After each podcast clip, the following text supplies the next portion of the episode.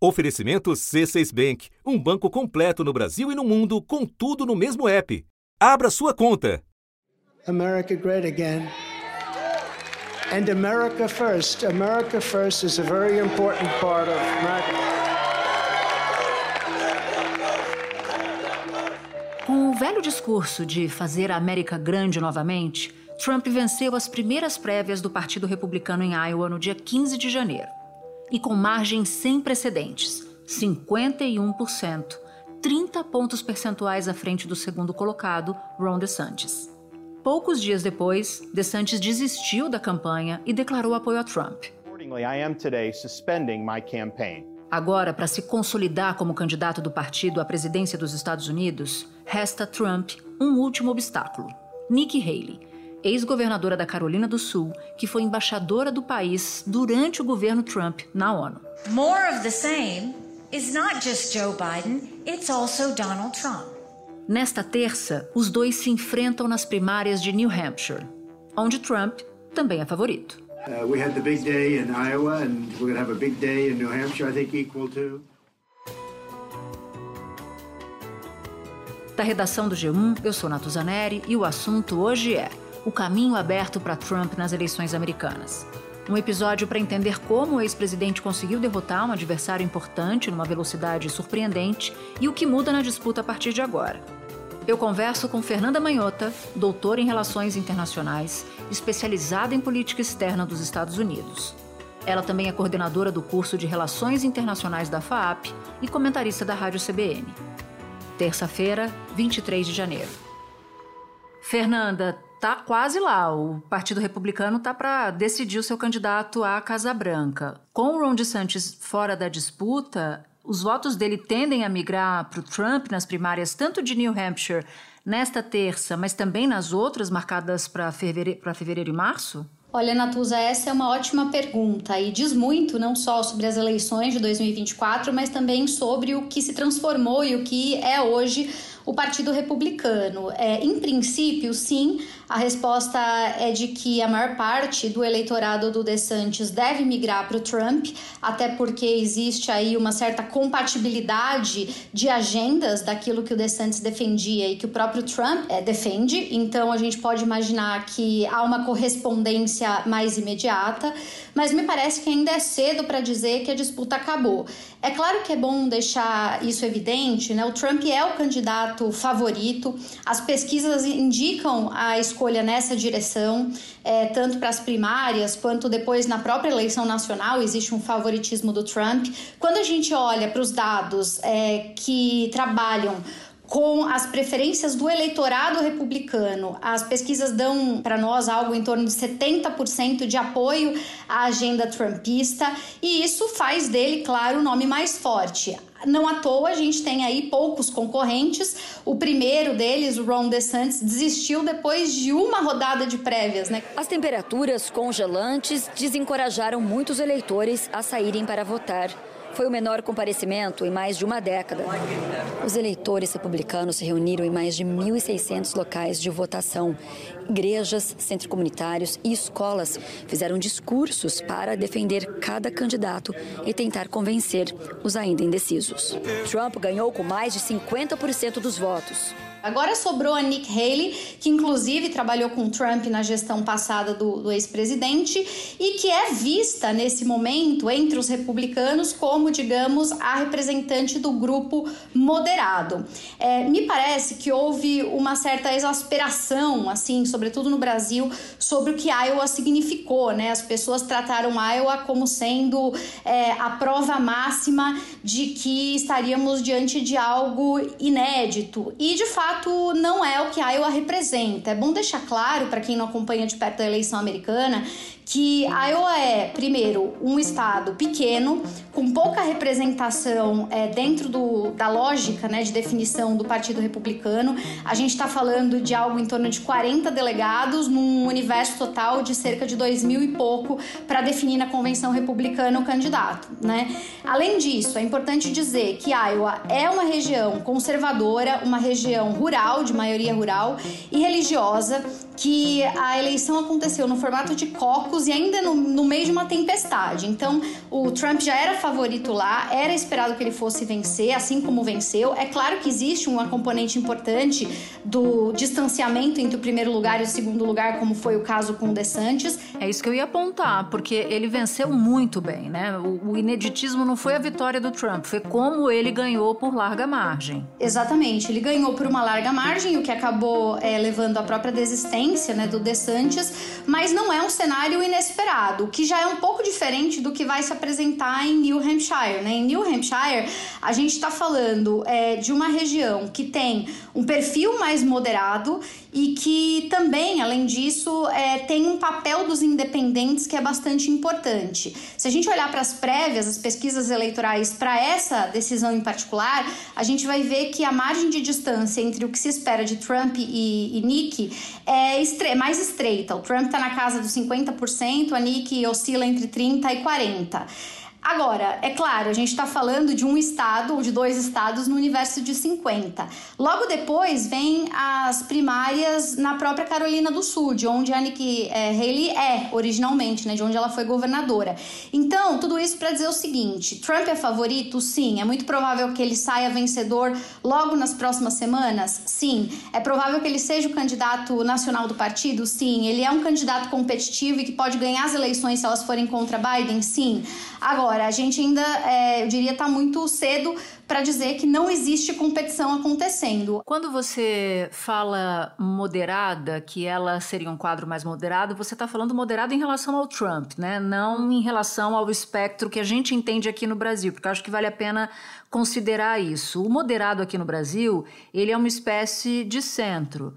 Né? O moderado no Partido Republicano, ele é de direita, ele é conservador, mas ele não é ultra radical em todos os assuntos. Faz sentido o que eu estou dizendo? Faz todo sentido, Natuza, inclusive porque o partido mudou muito ao longo dos últimos anos, né? Ele teve alterações significativas até do ponto de vista do que é o seu conservadorismo. Na literatura especializada, entre aqueles que se dedicam a acompanhar esse processo, tem um monte de nomes, né, que foram sendo criados para tentar diferenciar levas, gerações dentro do Partido Republicano, né? A gente falava anos atrás em Tea Party, depois o pessoal começou a falar em neoconservadores, aí agora se fala fala do retorno dos antigos conservadores, os paleoconservadores, tem um monte de nomes diferentes.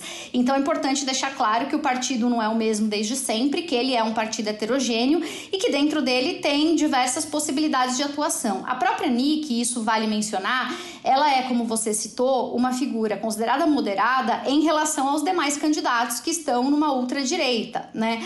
Agora, para parâmetros é, comparativos com outros é, políticos, mesmo no espectro americano, os democratas ou aqui no Brasil, ela seria também considerada uma candidata à direita e para alguns, inclusive, até de uma direita radical. Do you want more of the same? Trump e Biden não têm uma visão para nosso futuro, porque os dois estão consumidos pelo passado, por investigações, por vinganças e por rancor, argumentou.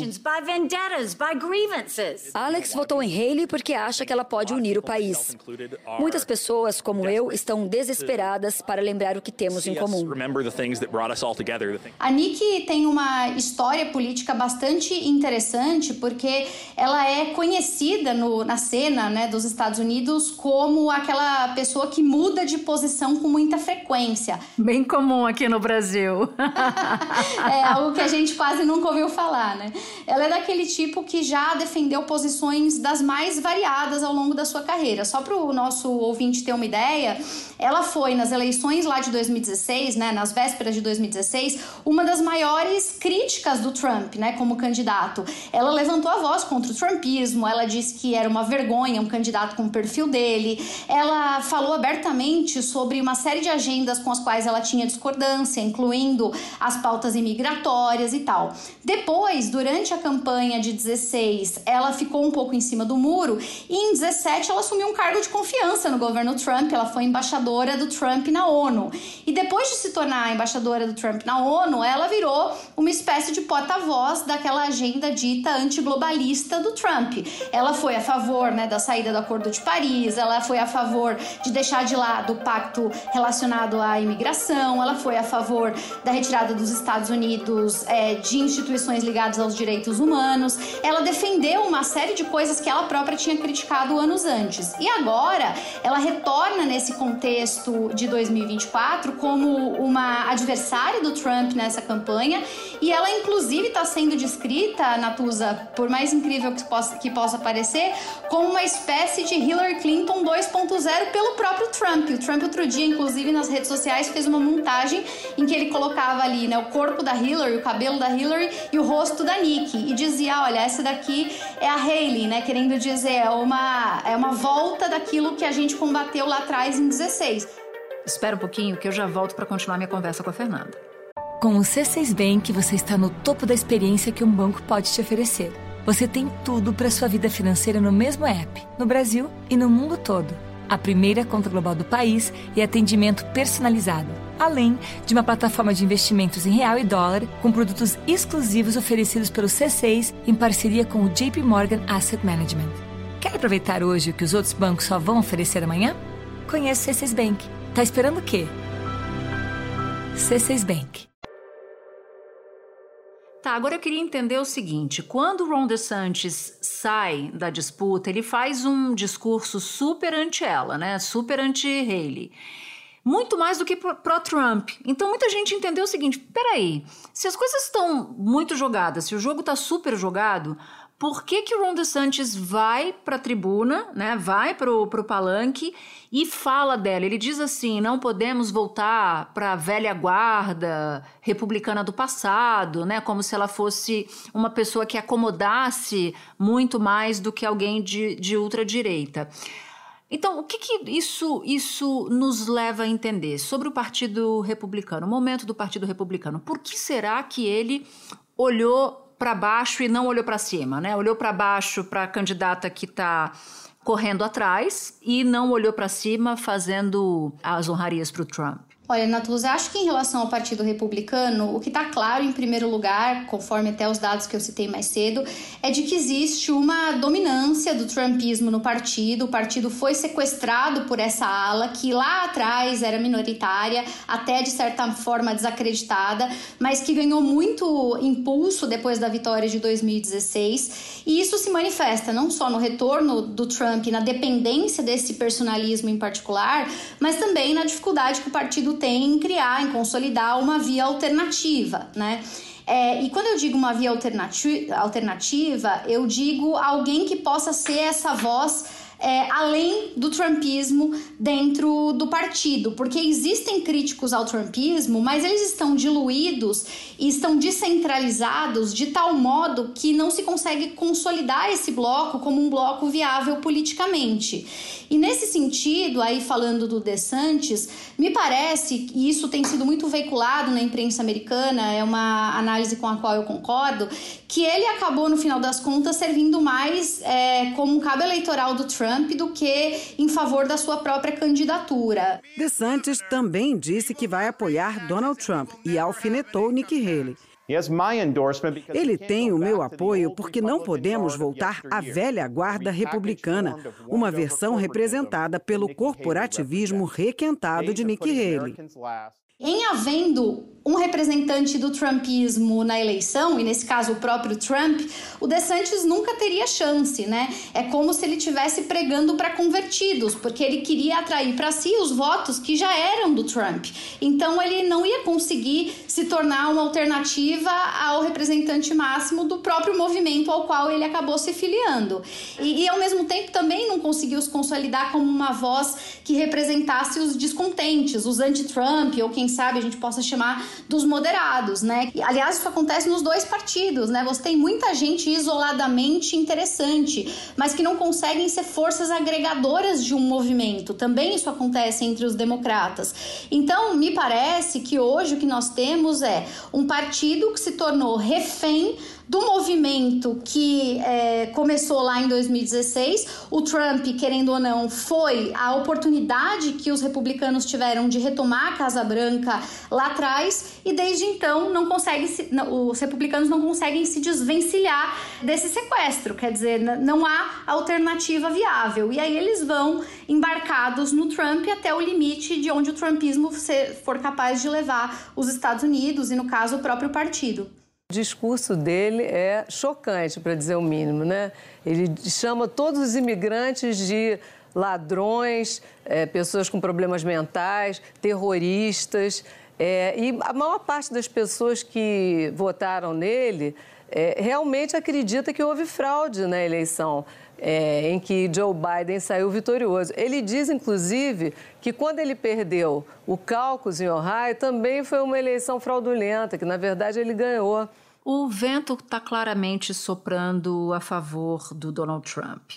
Mas ele tem diversos embrólios. Aliás, ele tem pelo menos 91 embrólios, que são acusações na justiça. Então, mesmo que ele consiga se livrar de adversários republicanos logo no começo, vamos supor que ele, que ele liquide a fatura em relação a ela, qual é o risco da candidatura dele. Eu vi, por exemplo, um artigo do Guga Chakra outro dia dizendo que só um hecatombe tiraria a disputa presidencial pelo Partido Republicano das mãos de Donald Trump.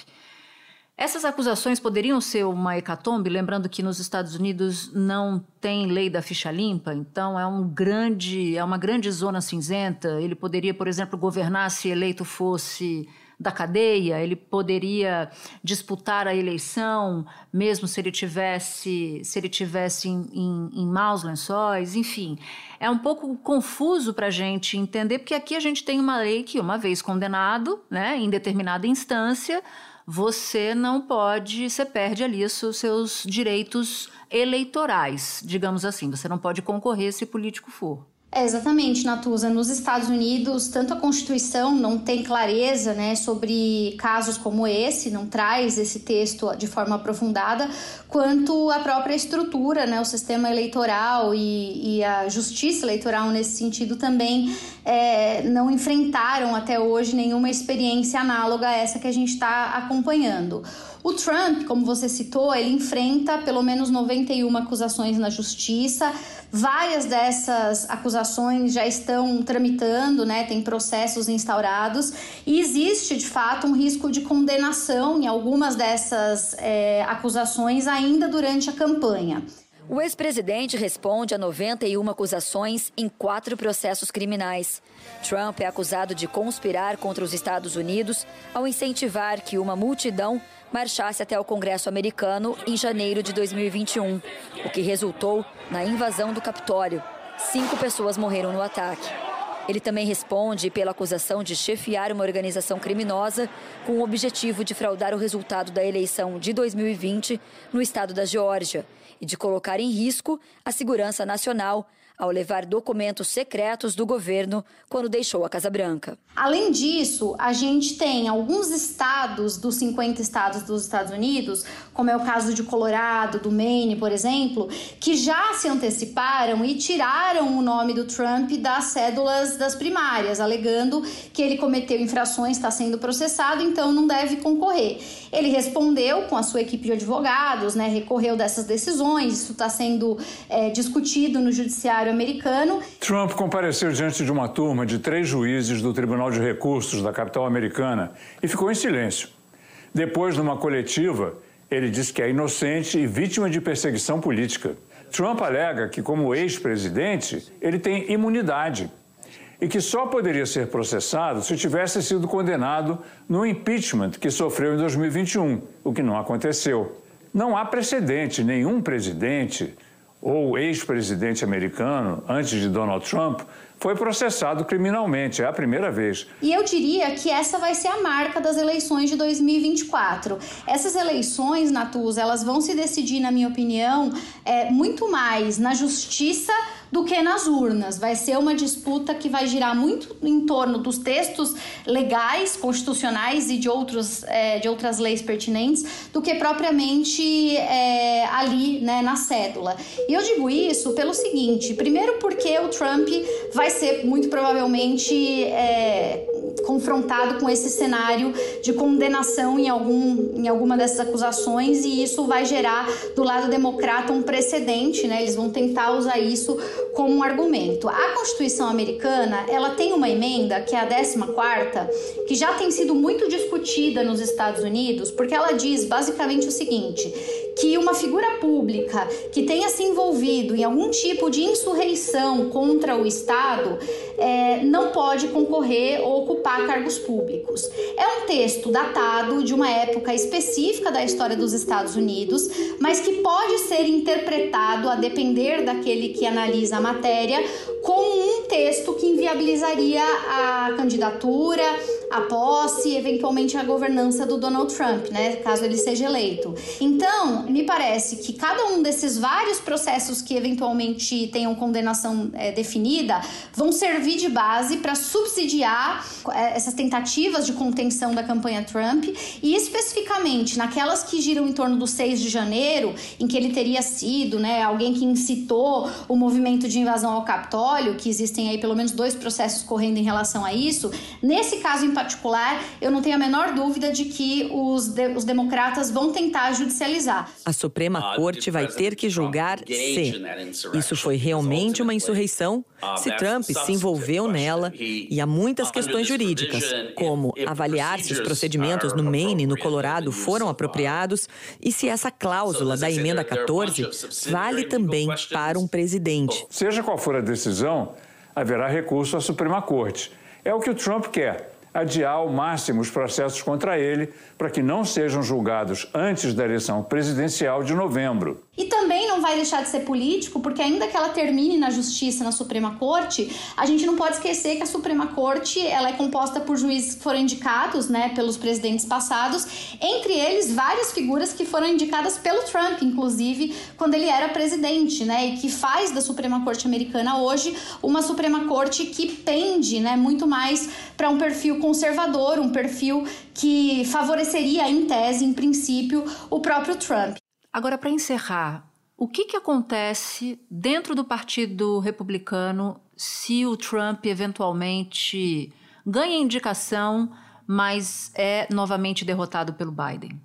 Pois é, Natuza, o Partido Republicano vai ter que fazer um exercício de análise bastante profundo, né, sobre o que se tornou e aquilo que vai desejar para si nos próximos anos. Eu concordo com o que você falava a respeito da análise do Guga. De fato, os corredores em Washington são uníssonos até o momento no que diz respeito à disputa. Não encontrei ninguém de peso, tanto entre republicanos quanto entre democratas, que aposte em um cenário alternativo a esse Trump e Biden. Todo mundo trata esse cenário como o cenário base, como cenário que vai acontecer. Eu vi uma pesquisa na semana passada que mostra bem a divisão do país, né? 90% das pessoas de um lado e de outro acham que se o oponente for o vitorioso, vai ser péssimo para o país. E essa segunda chance coloca em discussão não só o legado de cada um deles, o que eles representam em matéria é, de pauta né, e tudo mais, mas também coloca em discussão o projeto de futuro do que são os Estados Unidos. E a gente precisa, nesse caso, considerar que nós temos dois é, candidatos, ou estamos falando num cenário hipotético de revanche entre dois candidatos que já foram presidentes, que são ou foram presidentes impopulares que estão né, beirando aí a casa dos 80 anos de idade e que praticamente não é, encontram dentro do seu partido pares com os quais possam estabelecer diálogos é, construtivos. Né? O Partido Republicano, assim como o Democrata, está todo polarizado, rachado, não tem figuras alternativas a quem está no poder. Então, é, eu vejo que se o Trump for eleito, ele vai, por um lado, dar um respiro para os republicanos, porque eles vão retomar a Casa Branca, mas ele vai deixar é, a grande pergunta para o partido que é o que vem depois do Trump. Ele não vai ser presidente para sempre, né? Existe um trumpismo que persista além do Trump e até onde é o limite desse trumpismo? E se por outro lado, como você perguntou, ele perder, aí ele vai ficar órfão do seu principal personagem e talvez ele possa se dar conta de que essa fórmula já não funciona mais. Me parece que para os dois lados, tanto para os republicanos quanto para os democratas, a pergunta mais importante que eles estão tentando evitar de responder é o que vem depois, né? Fernanda, muito obrigada, como sempre. Foi um prazer receber você aqui no assunto novamente. Eu que agradeço, sempre um prazer e uma alegria falar com vocês. Este foi o assunto, podcast diário disponível no G1, no Globoplay, no YouTube ou na sua plataforma de áudio preferida. Comigo na equipe do assunto estão Mônica Mariotti, Amanda Polato, Carol Lorenzetti, Luiz Felipe Silva, Gabriel de Campos, Tiago Kazuroski e Sara Rezende. Eu sou Natuzaneri e fico por aqui. Até o próximo assunto.